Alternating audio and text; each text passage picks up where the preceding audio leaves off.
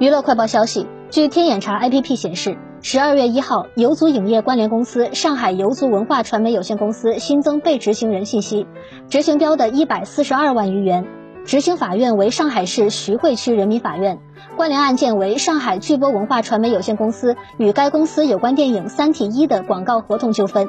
据法院审理，巨波公司与游族公司签订的补充协议系双方的真实意思表示，双方均应恪守。最终，法院判决游族公司十日内退还巨波公司广告费一百四十二万余元。